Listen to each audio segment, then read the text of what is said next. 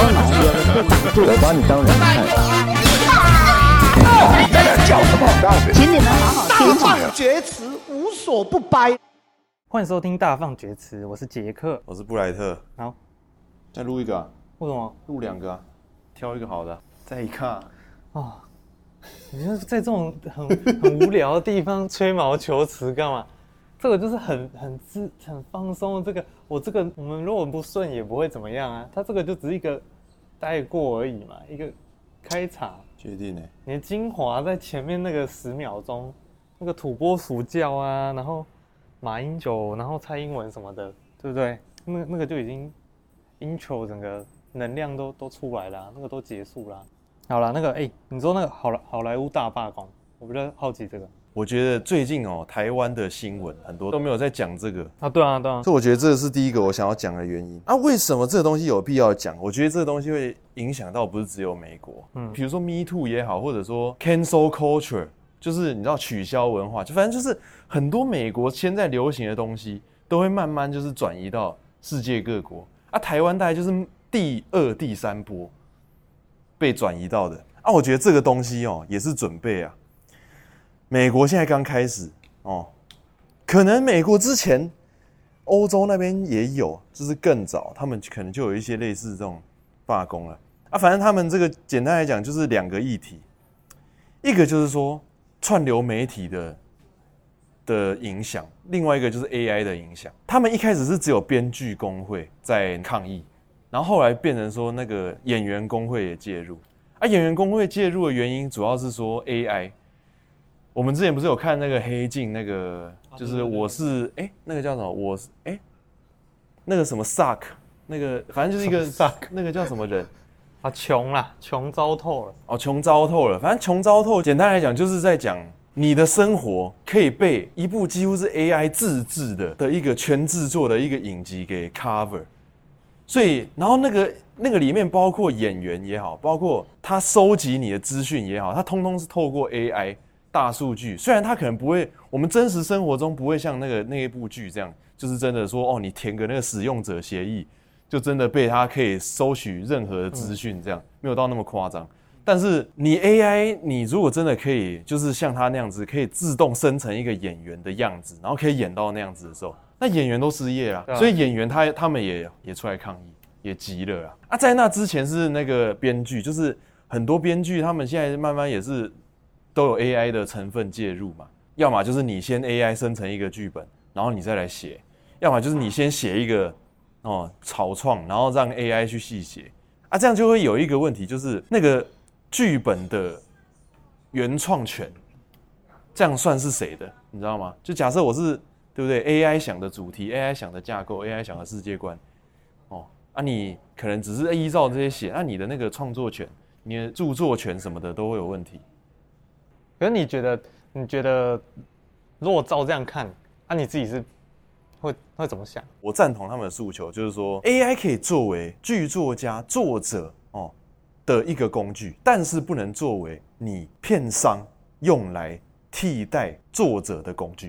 因为以现阶段的 AI，它本来就也不可能真的完全说，不可能说片商直接呃 key key 一个那个大纲，然后就是全部都照 AI 的下去做嘛。而且那个成效一定也不好啊，就是拍出来的剧情一定也有问题。其实我跟你讲，他有创意，可是没有不一定。为什么不一定？就是有你，我跟你讲，你有你有用过那个吗？你有用过 ChatGPT 吗？有啊，我有用过。你有用过它生成就是原创故事过吗？有，可是我不知道是有没有办法用的更好了。我跟你讲，是就第一啦，就是说，它就算现在还没有办法很好，它在很。很短的、很可见的未来之内，绝对也是有机会可以的，因为它那个速更新的速度是非常快的。它那个 GPT 三、GPT 四，那中间才隔不了多久而已。我们可能还比较业余啊，你叫那种专业的那种已经制作过、已经不知道几部片的那种制作人，自己在那边哦放一些主前提啊、故事前提啊，放一些什么，然后在那边让它架构，我相信它是可以有办法。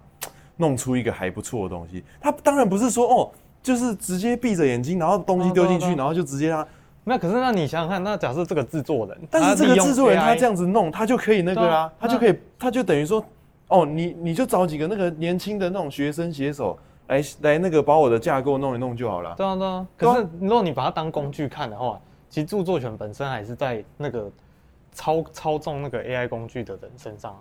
我跟你讲啦，因为你有一些东西，因为是他在控制这个艺术品的。我跟你讲啊，这样子就是其实。到最后就是争权夺利嘛。没有，我跟你讲，那你换个想法，如果说今天是一台三 D 打印机，好了，好三 D 打印机，我也是要人去操控，它才能雕出那个形状，或我人去设计，在那个城市里面先雕出那个三 D 形状。它那个不是只是执行者，它那个有设计的成分在里面。对，可是三 D 的，比如说像那个 APP，或者是说它的这个城市里面也好，它有一些那个曲线或什么的，那个你也不能说。你是一笔一画都是你去塑造那个形状，有时候很多时候是就是量，就是有一个模板之类的去做啊，甚至很多游戏也是也是有点这样啊，就是它有一些像什么素材贴纸贴图那种。但我跟你讲啊，那个都是算有点半内建。老实讲啊，你讲的也没错啦。哦，你要说哦，每一个人哦写故事都是一个。全新的架构，一点那个模模模板的成分，一点那个参考别人的成分都没有啊，也不是这样子。但是呢，因为它它这个第一啊，它这个模板是无形的，有这个差异在。你这个模板是无形的，你没有办法说，你今天写一个剧本，你没有办法说哦，像比如说你用什么程式，你直接拉一个模板哦拉进来，然后让它哦什么直接直接套进去，这样那样子的故事也不会好了。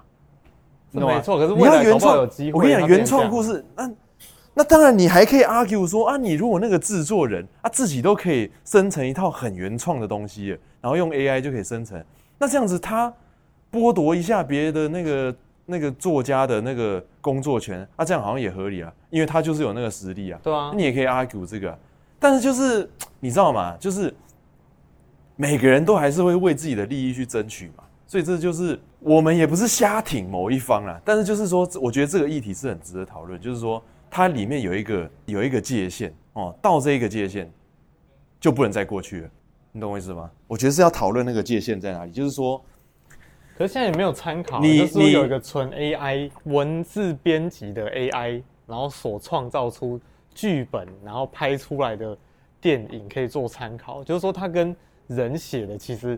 如果他说真的到完全都没有差，然后从头到尾都是用那个 AI 生成的这些文本去去拍，然后还可以就是哇票房就是很猛这样子，然后剧本超屌，我觉得这个这个这个时候就真的很危险。但是目前现阶段搞不好现在都已经有了，只是我们根本不知道。你说他像之前那个画一样，之前有个画就是他得奖之后，他才跟大家说那个是他用 AI 搞不好有啊。啊，他现在在得奖，就现在还在写，哦、然后还在拼得奖。而且我跟你讲啊，如果是反过来那种，你你就你你更难那个啦。你先找人写一个故事的架构，然后你架构，比如说你写到前期大概三分之一，就初创那个整个世界观、整个角色设定、整个故事前提、整个那个剧情的基本走向什么，它都设定好了。好，那你再把这些东西丢到那个 AI 里面去，然后你再让他写。而且我跟你讲，AI 其实也不是只有我们看得到的那些什么 Bard 什么却 GPT，它其实还有很多新的公司，它现在一直在出新的。有一些搞不好是比较适合剧作的，有一些比较适合哦写程式。他如果用那个适合剧作的、适合写故事的，它搞不好就可以弄出很好的东西。啊你，你你那个东西好啊，那我我我跟我我我给你，我付你那个人的钱，我就只付你那个前期那那个的钱啊，后面的那个哎、欸，那不是你写的、啊，那 AI 写的、啊，对不对？那可是现在我觉得它有点像是要变，你会操控这些工具，而且这个这个他们现在这个游行，他们这个活这个抗议在在担心的是什么东西？在担心的是说，如果你把大量的人类写的很好的东西拿去喂给 AI，变成它的资料库，让它可以一直参考，一直参考，它有一天就是会有办法可以取代你。这个是一个公式的问题，这是数学问题，必然可以达达到的东西。你让他一直一直看，一直看，一直看，然后给他一大堆那个格式，让他按照他等于有一天就可以生成出像比如说剪辑软体，像什么音效软体，它可以像那个什么动画软体，它有一大堆模板，嗯，它就是让你去，有一天可以让你去在那边选那个模板，有一天制作人就完全不需要创作的人了，不需要了，不需要写故事的人，完全不需要。有一天就真的是一个软体打开，一个一个那个模板。然后就我还可以找说，哪个导演帮我拍的？你要哪一种风格的？哦，你要昆汀卡伦提诺哦，你要莎士比亚，你要什么？对？可是还是有极限吧。然后哦，生成那个你这个角色你要什么？他的那个你就摄入几个像那个 prompt 一样啊，你就摄入你就打打几个那个关键字哦，他这个人有什么样的情感的那个哦，小时候经历过哪些创伤？编剧工会的那个其中一条那个 slogan，抗议的 slogan 就是说 AI。不是人，因为他没有小没有童年创伤。这个很很啊，但是其实你知道，这个还是就是你你想嘛，他到最后他还是有办法。如果他真的模拟观看了大量的童年创伤，他到最后还是可以，对对对，还是可以模拟。那万一他看了可能一百个童年创伤好了，对啊，然后等于说他接受一百次童年创伤，因为因为你你你去用你去用那个 ChatGPT，你就可以感觉到说。他是可以理解一些那种感情感面的的东西，他没有办法。说实在，我们人类都还没有办法很清楚的去定义说情感这个东西它的原理是什么东西。但是我们，我觉得至少我可以感觉说，AI 它是有办法去几乎可以跟我至少可以谈论情感的，你知道吗？它至少对啊。它至少可以跟我讨论情感是什么东西的。那我觉得，那这样子你说哦，它不能生成，他自己说他不能生成情感哦。然后什么一些，比如说什么哲学家、科学家说他不能生成情感，那又怎样？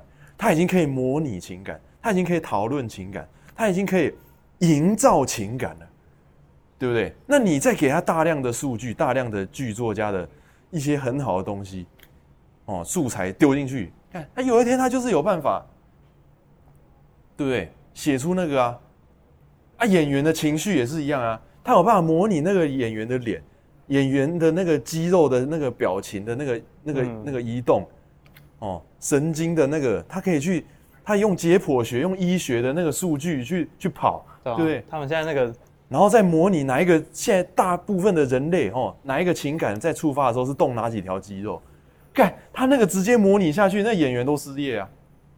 可是，可是现在那那那就变一个状况，就是那他的脸还是有肖像权啊。假设他对，可是过渡期，可是我跟你讲，肖像权的那个酬劳，跟你真的下去演的那个酬劳，那个一定不一样。因为你有下去演，你是有那个劳力的。对，而且你肖像，你肖像权，你收到那个钱了。但是你要想哦，那个 AI 如果演的跟你要的不一样的，你如果很不满意呢？他们也是会，因为演员一定有更高的那种对自己的那种要求，他们一定会不管 AI 演的再好，他们一定还是会觉得说，我演的一定可以比他更好，一定一定不会，他们一定不会轻易的让这件事情通过的。难怪会有黑镜拍那个，对啊，那一集在那个黑镜的那个好像编剧也有上街啊，他一定啊，他他写那样的剧本，他一定是对这个议题很像很反感，像他像你看这个，他说。八十一岁的老牌影星哈里逊福特，最近最新一集的那个印第安纳琼斯，然后就是这个系列的主演呐。然后他靠那个 AI 的工具哦，配音工具也好，脸的工具也好，它可以让他回到四十岁的样子。那现在是说哦，我们还没有办法很强，我们还需要你来哦，还需要你八十一岁的人来。到时候有一天就不用你来啦，我我现在要哪一个演员几岁的样子，我就几岁的样子啊。其实是这样没错，干、啊。就是我可以把死掉的都叫回来？我可以召唤那个 Michael Jackson 出来，对啊，那个干那个什么都可以哎、欸。其实这样子，那连那个你还可以乱弄哎、欸，乱弄就是怎样？他把比如说我买了 A 演员的肖像权，我买 B 演员的肖像权，哦，我觉得他们两个配起来很不错，我把它配配在一起哎，对，我还可以乱弄哎、干。啊，你说把他们的脸再合在一起，啊、没有吧？啊，可是这样子就变，我觉得是要赶快拟定，就是。关于这个 AI 生成脸的这个应用的一些法规，就是说哪些地方是合理的，哪些是不合理的。不是、啊，然后我觉得要很很严格的那个 AI 工会去去审查，因为你出来的作品一定是。我跟你讲啦，以演员的角度来讲啊，他们一定是怎样？他们一定是根本就不要。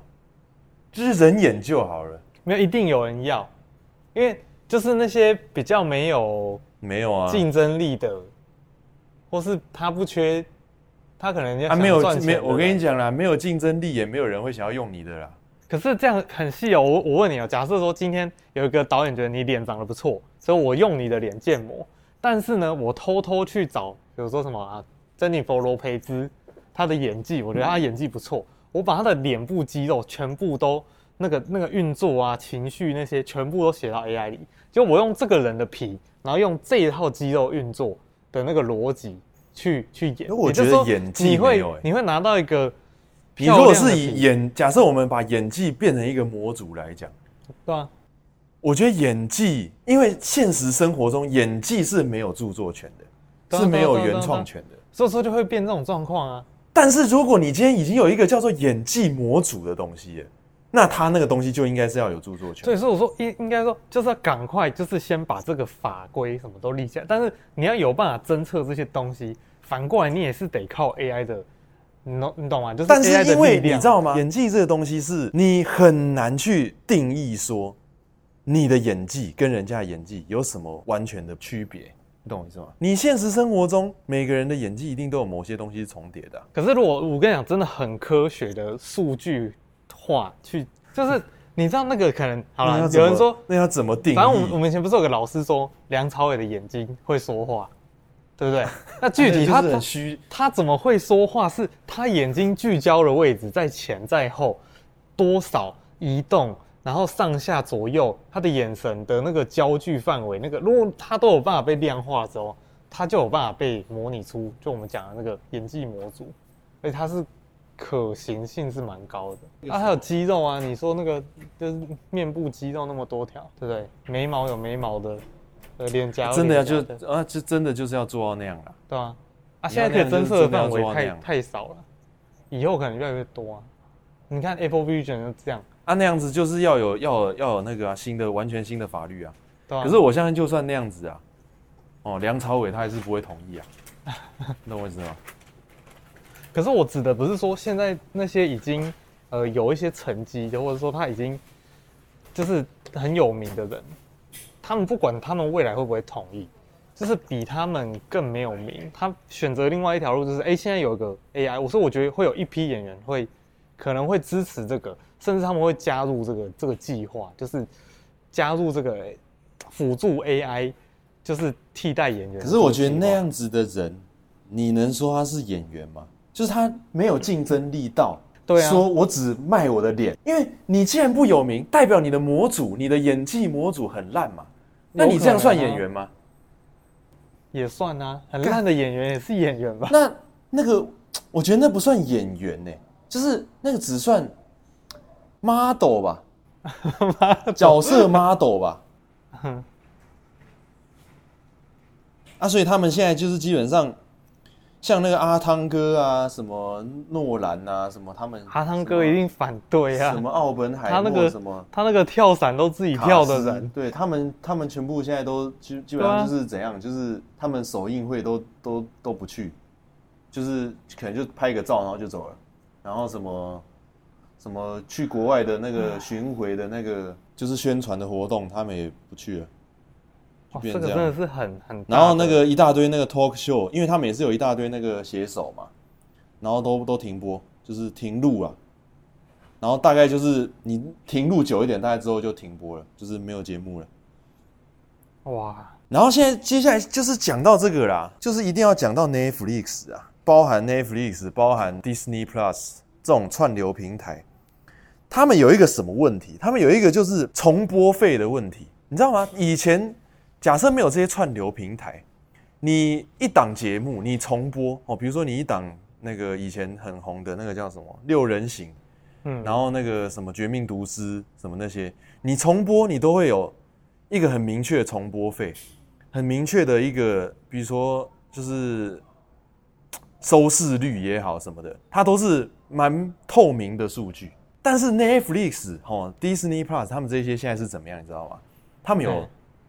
嗯就是行业霸权，他们就是垄断他们后台数据，他不给你看说你这档节目重播的效益比如说你这档节目为我的平台增加了多少订阅者也好，增加了多少观看时数也好，我都不公开，所以我就只付给你一笔固定的那个重播费，你的你的收益就不会随着说你的哦，你之后的重播次数也好什么一直很明显的增加，它就是固定的固定的，所以以前。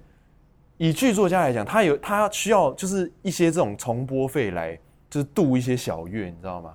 就是有时候比较接不到大案子的，你没有你没有工作的时候，你就靠那些重播费在生活。啊，你没有这个东西之后，你就你就你那时候就你就没钱了，没收入了。这也是一个他们，可是他们就是因为他们真的很强啊，就真的好看嘛，啊，所以就其实不是说不是说他们制片能力强。因为他们制片的手段也是，应该说这不是这个问题的重点。制片能力强不是问题，而是说你应该要，他们现在的诉求就是你应该要公开你那些平台的数据，你要公开那些数据，让所有的创作者都知道。然后，可是他公开，他就等于说他有一个机会被人家，就是多多要花一笔钱呐。啊，废话啊，不是啊，你公，可是那个钱本来就是那个钱本来就是那些行业的人、从业人员该领的钱。你知道吗？对啊，我那个就是我本来我们以电视的角度，以电影的角度，我们卖 DVD，我们本来该赚到的钱，现在被你这个平台都无声无息的，就是掳去了，对，掳去了，被被掳去了，对啊，这个这个我觉得是合理的，合理啊。可是哎呀，好难哦，它那么它那么大。啊，现在又面临到说这些平台他们成长的那个幅度也降低了，好像也饱和了，开始也越来越多人在竞争嘛。对啊。然后会定的人大概也都定了啦，大概是这种感觉。可能障碍也是很多啦，我觉得他们内部的那种障碍。所以 Netflix 才一直想要就是像股东，他们像你股东，你一定希望公司盈利啊。对。所以我那天就想到说。这就变成就是人自己在对抗自己，你知道吗？我可能同时我是股东，然后我可能同时也是收看者，然后我可能同时我也是演员，我可能同时也是剧作家。那我到底要怎样？我的每一个身份，我的角色，我的那个利益都冲突，你知道吗？我可能有买 Netflix 的股票，然后我希望这家公司赚钱，我的股价才会上升嘛。但是我可能同时我也是演员，我也可能也是编剧，然后我就不希望说我的那个工作，我我的收益降低。所以是人自己在跟自己。你知道吗？发生冲突，那好的情况当然是他提他有提供这些数据，然后有多呃，就是反正你表现好了就该给多的钱嘛，对吧？然后公司也更赚钱了。但现在 Netflix 的对啊，可是你好啊，那这样子就是你是站在你是站在那个啊演员哦剧作家的角度啊，对啊。啊，可是如果你同时也是股东，你就不会这样想啊。我公司就是要赚多一点钱啊。我把那些钱让利给你，然后我就少赚那些钱，啊，我营收数字就不漂亮，对不对？然后营收数字不漂亮，我我的股价就要跌了。可是我一直我一直以来都觉得这种公司什么蒸蒸日上啊，就是你要你要看那个图表一直往上一直往上，我觉得那个是那个是，它有个极限啊，没办法啊，没办法啊，它走到它走到一个程度，它它就是不可能再往上，不可能像以前那样子一直一直往上无止境往上，因为没有无止境往上应该是没有问题，理论上没有问题，但是。不能去期望说可以爆冲，可以爆量，一直爆量，一直爆量往上，没有办法期待。但是每个人都还是希望永远可以爆量往上。你只要是股东，你只要是公司内部的人。可我的意思是说，好，假设我今天让你到顶了，顶是什么意思？今天全世界每一个人他都订阅你 Netflix 的情况，但是营收还是会上去啊。他们还是会在下一季要求说，哎，我希望我要以什么样的方式再再赚更多。可是那个多的部分，它它已经，我不知道他们是在追求一个，没有我讲的永，我跟你讲，永无止境的上升没问题的点是什么？人类文明是一直扩大的，是一直上升的。你科技也好，你人数也好，等等，它是一直在上升的。所以它，你缓慢的，你缓步的缓慢上升的，这是没有问题。但是你一直想要那种爆量上升。那个就有问题，就你一直希望说永远都不要有低谷，你永远都是一直爆量上升，那不可能。你只要有爆量上升，一定有低谷。哦，对对对对，这个接下来我们就是进行到一个这个话题的一个比较无奈的阶段了、啊。他们这些哦，不管是怎么打啦，到最后一定全部都是受害者啊，因为他们自己行业哦，自己一定是一定是重创啊，真的。就是你们在这边会有点内耗。当然，你说这种内耗是不是为了就是更好的未来？是是啊。但是你现在这个内耗就是一定很快的，就是会造成。对啊对啊。像他们举上一次二零零七、二零零八好莱坞编剧大罢工的例子，他们才罢一百天哦。然后你知道他经济损失是多少吗？对啊，他经济损失是二十一亿美元，那个时候的二十一亿美元哦，啊，等于新台币六百七十五亿，六百七一百天呢，一百天就是怎样，三个月而已，嗯，三个月六百七十五亿，啊，你就想那个六百七十五亿跑去哪里？那个六百七十五亿就是被可能别的国家哦什么别的东西赚走了，对啊，就是别人就跑去看别的节目啦，对不对？但是你说要要求哪一方快，那、啊、这都很难啊。资方他也没办法啊，钱就这么多啊，对不对？可是现在现在我跟你讲，现在。感觉就是资方要出点力啊！你看 AI 的这个状态这样子，我觉得这个这种时候就是资方要出面啊。他们说那个绿巨人的那个演员啊，马克·鲁法洛，他就说谴责那些高层啊，就是说你们才是好莱坞最该开除的肥猫。他们可能年领的钱，那个那个薪水真的过高了。我觉得这个也是可以解决的一方面。一个那个一个那个肥猫，他的钱搞不好就可以养爆几档那个编剧的那个钱了。我觉得很多大公司都这样啊，但是啊，他们就掌权啊，啊，不然你要怎样？看你人民在那边，他们又不是民主，又不是什么国家，又不是政府，你也不能投票什么的，啊，你也不能把它换掉啊，哼，你也不能修他们的法，啊，对不对？哎，所以这就是变成，我们也只能就是讲一讲这个事情啊，看。那肥猫是真的动不了，这个我看过几间公司，我大概也感觉得到那种大公司，然后真的编制越大哦，里面的这个肿瘤就越难铲除，你知道吗？哎，这个是真的很。越大的公司越上层哦，就是越爽。对啊，其实小编制有小编制的好处吧。小编制就是比较有理想啦，比较有那种动力啦，才不会有那种，就是没有那种高枕无忧的人，你知道吗？就每个人都有忧患意识，每个人都是很积极的，很。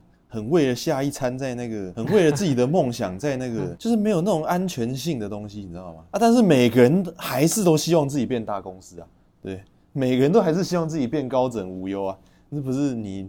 可是我就不会，我就不会想要弄那么大公司，讲认真的。没有啦，那是因为你现在，我跟你讲啊，你那边小公司，你还是希望你小公司有一天站稳脚步啊，啊，你怎么站稳脚步？那就多开几家小公司啊，多开几家小公司啊，不就变大？不会，其实对我来讲，我觉得我可能有。我跟你讲，因为你很稳定，不是不是，因为你公司哦，你没，我跟你讲，你一个小家你没办法稳定，你小家你规模太小，你就是很容易被人家取代。哦，一定的，你就是不没办法稳定，除非你是什么做那种，你你会魔法吗？除非你会魔法啦，你可以做出那种，你一个人你就可以做出魔法，然后你就是。所以我觉得，我觉得像不可替代性啊，要有不可替代性。像为什么我是想要想要写故事，就在这边呢、啊？写故事就是你好像有魔法，就是你如果把一个人就创造一个超屌故事，那你就是有魔法，那就无法替代啊。那那那那那你身为一个写故事的，你觉得 AI 对你的威胁性？我觉得很大啊。到到十一到十分，现在几分？现在吗？现在还可能没有到太大了，现在可能三分吧。三分。现在可能三四分顶多，可是可预期的是以后一定会就是往上啊，一定一定的啊。而且你不觉得？我就想到一个事情，就是说，你不觉得以前人家说啊，科技进步哦，大家以后会失业，但是这样子的好处是，你就可以去做自己想要做的事情啊。你不觉得那时候大家想的自己想要做的事情都是偏比较艺术类的事情吗？偏比较就是什么？什么什么画画啦，什么反过来？对啊，不是现在你不觉得我被取代？对，科技科技出来了，AI 出来了，然后它都是在取代这一些艺术类的东西，你不觉得吗？就是那个有什么绘画你也被取代啦，然后你什么写故事你也被取代啦，啊，歌手你也被取代啦，对，音乐你也被取代，你什么都被取代啊？看啊，雕刻啊，三 D 打印啊，对不对？之前那个就说。就是其实那个 AI 跟我们想象中进进化的方式不太一样，我们以为它会不一样哎，他们会从就是最低的什么什么农业什么开始，因为反而那种劳力劳力密集那种，它的成本好像比较高，你知道吗？对啊，就他还要做一个机器人，他还要做那个机器人的机能要很好，他才有办法去真的去取代一个工人。对啊，因为他等于要取代人体，他 AI 他只要取代人脑就可以了。其实我觉得不是做不出来，我觉得是没有人去投入这个，因为不是因为那个成本太高。对，前前期你找一个那个简单、那个便宜的奴隶来，对不对？一定比你做一个那么贵的那个机器人。确实啊，你对啊，你在台湾，你花三万块请一个人，他好手好脚，啊，他直接上工。你开发一个机器人，没有前期成本真的很高，他一定要等后期后期对后期可以赶上，但是一定可以。他要把那个机器人，就是那种科幻电影有没有？他那个盖一栋房子，他就是某个部件是属于某一种机器人最厉害，某一个地方是哪一个机器人最厉害，哪一种机器人最厉害？他要整个都弄到那样，就是都术业有专攻的机器人，他那样子才有办法。真的可以不用请人啊！哎、可是我一直觉得机器人跟我想象中的呈现形式不一样，因为我想小时候就是想说机器人应该就是那种人形，比如说如果说一个搬砖工人，他就应该是人形，或者没有啊，那就是做到很好的机器人啊。但后来发现其实不是哎、欸，我跟你讲啊，有可能啊。以后如果有一个搬钢筋的机器人，我觉得它绝对不是长人的形状，它一定是一个那种手臂加。就是我跟你讲，其实其实到最后哦，就是人自己决定要怎样而已啦。你要它长怎样就怎样了，那个什么什么人人造皮肤，什么人造手，那个都可以啊，人造脸，那你要它长那样，它也可以长那样啊，只是可能人不会想要让他们长那样，因为你会可能会有怜悯之心啊，他大公司他不会想要让人有怜悯之心啊，因为你有怜悯之心以后，大家就会开始有那种劳保团体，什么什么 劳工团体，那个叫什么？动保协会，对对对对，那什么？哇，你直接动保协会了哇，专有名词，棒棒棒棒。动保协会、嗯、啊，反正就是会一定会有那些人开始说啊，机器人也要有那个人权。你看那个机器人都在哭了，你看他们 都没力了，什么 都没力。对啊，你看他们那个雇主都那个压榨机器人，一定的啦。那个科幻电影里面的东西都会有啦。然后更不要说以后机器人如果自己有人性，自己有意识、自我意识，他开始觉得他自己他妈领的薪水都不够，都没有领薪水。然后开始想养小孩，对吧？想想结婚，想养小孩，那个时候就不一样了。哦，对啊，你看这里就有讲到啊，穷糟透了。穷糟透很明显啊，你刚一讲那个，我马上就想到穷糟透了，真的很好看，我觉得预示着未来 AI，预示着未来 AI 以快速的拼贴生成取代现行拍摄模式的可能性。而且那个反讽到一个很巧妙，然后又很极致。刚开始你会觉得他在讲那个女主角。因为他后来延伸到那个演员的、啊，对，后来延伸到演员，其实就是，啊，我觉得他很聪明的点是，他把这个议题他放在第二层，他不是第一层就直接先给你了，他先他先勾住你的兴趣啊，对，他放在第二层之后，然后你突然发现，干，原本这个第一层他妈也是第二层，哇，这个就厉害，然后第二层后面还有啊，对，无限的、啊哦，还有第三层，哇，这个编剧，这这一部我这部我很喜欢，我觉得穷糟透了，应该是黑镜这一季很亮眼，前几的啊，大概前二的，对啊。然后他就说，这个资方啊，就我们刚刚也有讲到，因为他第一他是少赚，他这样子让礼让这个这些诉求的话，他第一是少赚，再来就是说他自己现在根本就没有在赚钱。他比如说他 Disney Plus，他现在就是大量删除营运项目，营运项目就是他可能很多原本要拍的东西他都不拍，取消暂停什么的，代表什么？代表他资金就是有问题啊。然后现在那个 HBO Max，它的策略定价。也是很保守，然后你看 Netflix 也在打击寄生账号，就是每一家他都是在努力在找钱，你知道吗？那个什么迪士尼的那个老板在那边讲说什么，你们现在挑错时机了，才会被骂。就是，但是他讲的就是他真的真心话，就是他觉得现在真的是刚复苏，你们不要来乱这样。哎、欸，可是讲到 HBO 啊，其实我有点想去订阅 HBO 哎、欸。可以啊，那个有你知道为什么吗？那有 Conan 秀哎、欸，我对我是为了，但我不是为了 Conan。那个也有那个、啊，那我们翻译那个有《龙族前传》啊，有那个。我是要什么，你知道吗？有《权力游戏》啊。我要 Rick and Morty。